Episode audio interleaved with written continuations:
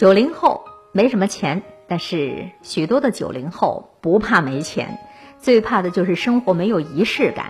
于是，超前消费、分期付款就成了他们的消费方式。关于超前消费、分期付款带来的巨大的坑，这个话题已经谈过无数次。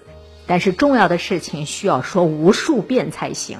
一起来分享意见读书公众账号上推送的木马先生的原创文章。有四亿中国年轻人正在被花呗榨干。用过花呗的人都知道，花呗这东西是还不完的。花呗。花呗，活在大城市的年轻人说是为梦想奋斗，倒像是为房东搬砖、为马云打工。汇丰银行有项调查，就是现在的九零后负债额是他们月收入的一十八点五倍，已经步入社会工作的九零后人均负债超过了十万，四亿中国年轻人正在被花呗一点点的榨干。这个数字啊。咱不说不觉得，一说细思极恐啊！九零后是最敢穷的一代人，就是我敢穷，仿佛我欠了一堆钱是无限荣耀的事情。圆圆今年二十四岁，毕业两年，在四线城市的一家公司工作，每个月工资一到手，第一件事就是还花呗，还完之后呢，接着就当一名暴花户，像上个月工资一发，他就把购物车里的订单给下了。把商家吹捧的六幺八过出了仪式感，这不是什么新鲜事儿。圆圆刚开始工作的时候，实习工资就两千块，那时候刚好 iPhone 是风华正茂。他算了一笔账，首付一千块，每月还五百块，可以接受。然后就果断的下单。花存款买东西和分期付款买东西是完全不同的感觉，前者是割肉，后者没感觉啊。毕业以后月薪五千块，想买的东西越来越多，欠的款也越来越多了。他开了信用卡，开了借呗、花呗，还有各种信贷，拆东墙补西墙，利滚利，一直滚到十八万。他当然也想要还钱，每月工资还没在钱包里待两天，马上就转到另一老板手上去了。再比如某个节日来了，花呗又多了临时额度，信用卡也多了一万的信用额度。圆圆就又陷入诱惑不能自拔了。大部分人都跟圆圆一样，看到某宝上的包包、口红、衣服、帽子在降价，心里痒痒的。每件物品降的也不多，就六块钱，但看着红红的降价标记，总是忍不住下单。有人就问他：“你欠那么多钱，你不怕吗？”他说：“负债那么多，想想也是挺可怕的。那就干脆不想，当做没有负债。我努力赚钱，总有一天能赚回来。”再说了，反正都买不起房，何不做一点自己想做的事情，买一些自己想买的东西呀？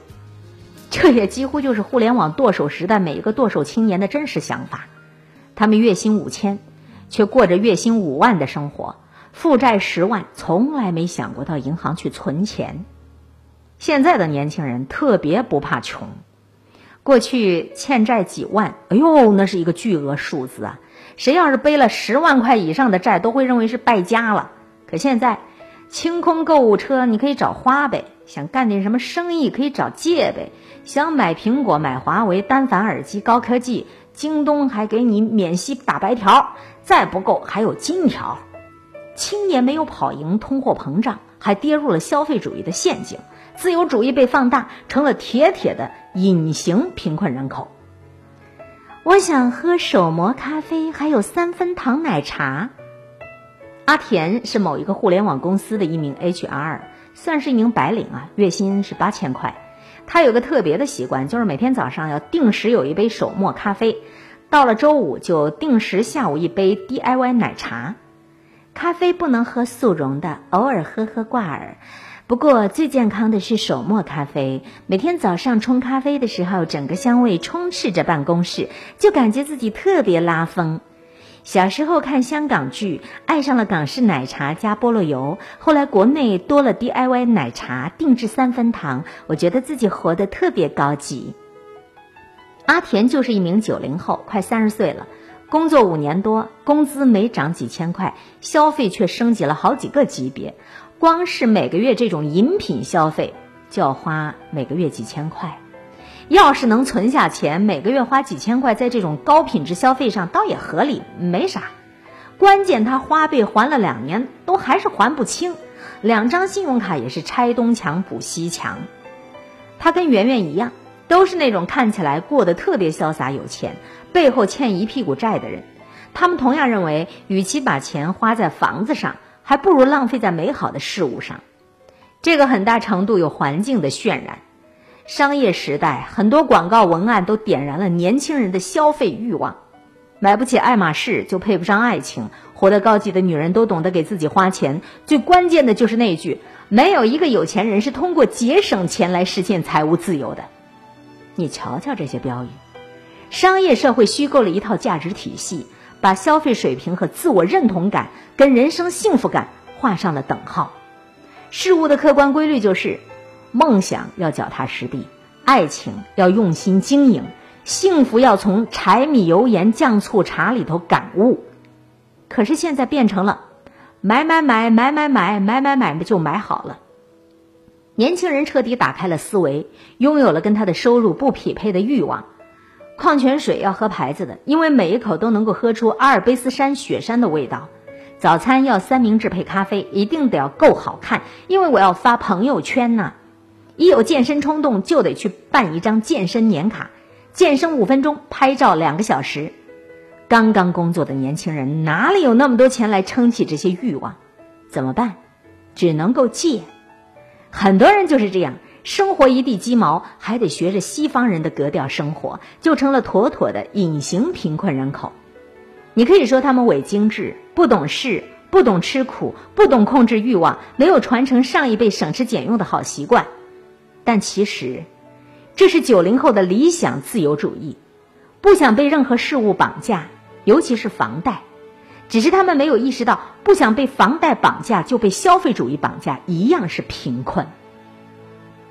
我想到澳大利亚开农场，我想到澳大利亚开农场，到北极感受没有昼夜的蓝天，想看极光，还想看粉色海滩。我有那么一个大学同学，他特别爱旅行。他从农村出来，大学一年级的时候不爱说话。暑假去了厦门以后，突然就跟我们聊起了世界观。从那以后，他从一个节俭的人变成了特别爱花钱的人，特别是旅游上的花费。后来存款没有多少，他就拿着一张信用卡说走就走。大学毕业那年，他前前后后在贷款平台借了三十万，都是旅游上的花费。那些日子，他每天都说愁眉苦脸的，每月还钱还的心发慌。逼着每天去打工，累得不行，但是很庆幸，他在毕业演讲依旧带着微笑，分享了他的人生愿景。人生的终极梦想是到澳洲开农场，还要跟喜欢的人看极光、看粉色海滩。毕业以后几年再见他，就是某一个写字楼下单咖啡厅了。他依旧说出了类似的话：“我在最贵的写字楼，拿着低得令人发指的工资。”梦想着有朝一日在澳洲开个农场，到北极看极光，到挪威钓一条大鱼。现实非常非常的骨感，理想却是那样的丰满。九零后都出生在中国比较好的年代，最具理想主义。他们大部分能够不存在温饱方面的焦虑，被赋予了足够思考的空间。在这样的环境下，九零后很早就会问自己真正想要什么。他们在一个相对有压力的环境当中成长，比如独生带来的高度关注，高考带来的各种压力。大部分九零后最渴望过上不被绑架、随风飘扬的生活，自由正是这一代人的理想主义。理想主义没毛病，理想主义有错吗？可是我们深深的挖掘一下，九零后为什么都那么穷？其中一个原因就是这一代人没有什么存款意识。在开源和节流面前，大家都更加倾向于研究如何去开源，但是他们从来不去反思该怎样节流。你慢慢会发现，网上越来越多关于理财的课程、书籍、文章，这意味着中国人开始将财商教育放到眼前。理想主义带来了陷阱，但也带来了进步。当然，理想和空想是不一样的。比如，我想去远方。但我口袋里的钱似乎还支撑不起这个理想，那我就去学理财，学怎么开源节流，这是理想主义促进生活变得更好。可是如果你通过借钱迅速去填补你这个理想，第一，你不懂得珍惜；第二，也意味着你根本就没有这个能力去实现梦想，那是你的空想。空想让你得不偿失，你今天欠下来的债，他日能不能够还上，你是能够评估出来的。但是大多数人没有规划过，或者自我欺骗自己能够还上。好好的审视一下自己的理想主义吧，这是当代年轻人追逐自由路上的一堂必修课。青年们拥有梦想，关于自己，关于世界，还是往前看，是年轻属性。他们不拘泥于过去的理财观。所以开始花未来的钱，可能会犯错，错就是成长，对就是阶梯，每一步路都不会浪费。九零后再长大一些，社会财商更高一些，我相信很多东西是会变美好的。理想主义真的没毛病。想起我毕业那一年，那天晚上，台上两个小女孩唱了 S.H.E 的《你曾是少年》。你我来自湖北、四川、广西、宁夏、河南、山东、贵州、云南的小镇乡村，曾经发誓要做了不起的人，却在北京、上海、广州、深圳某天夜半忽然醒来，像被命运叫醒。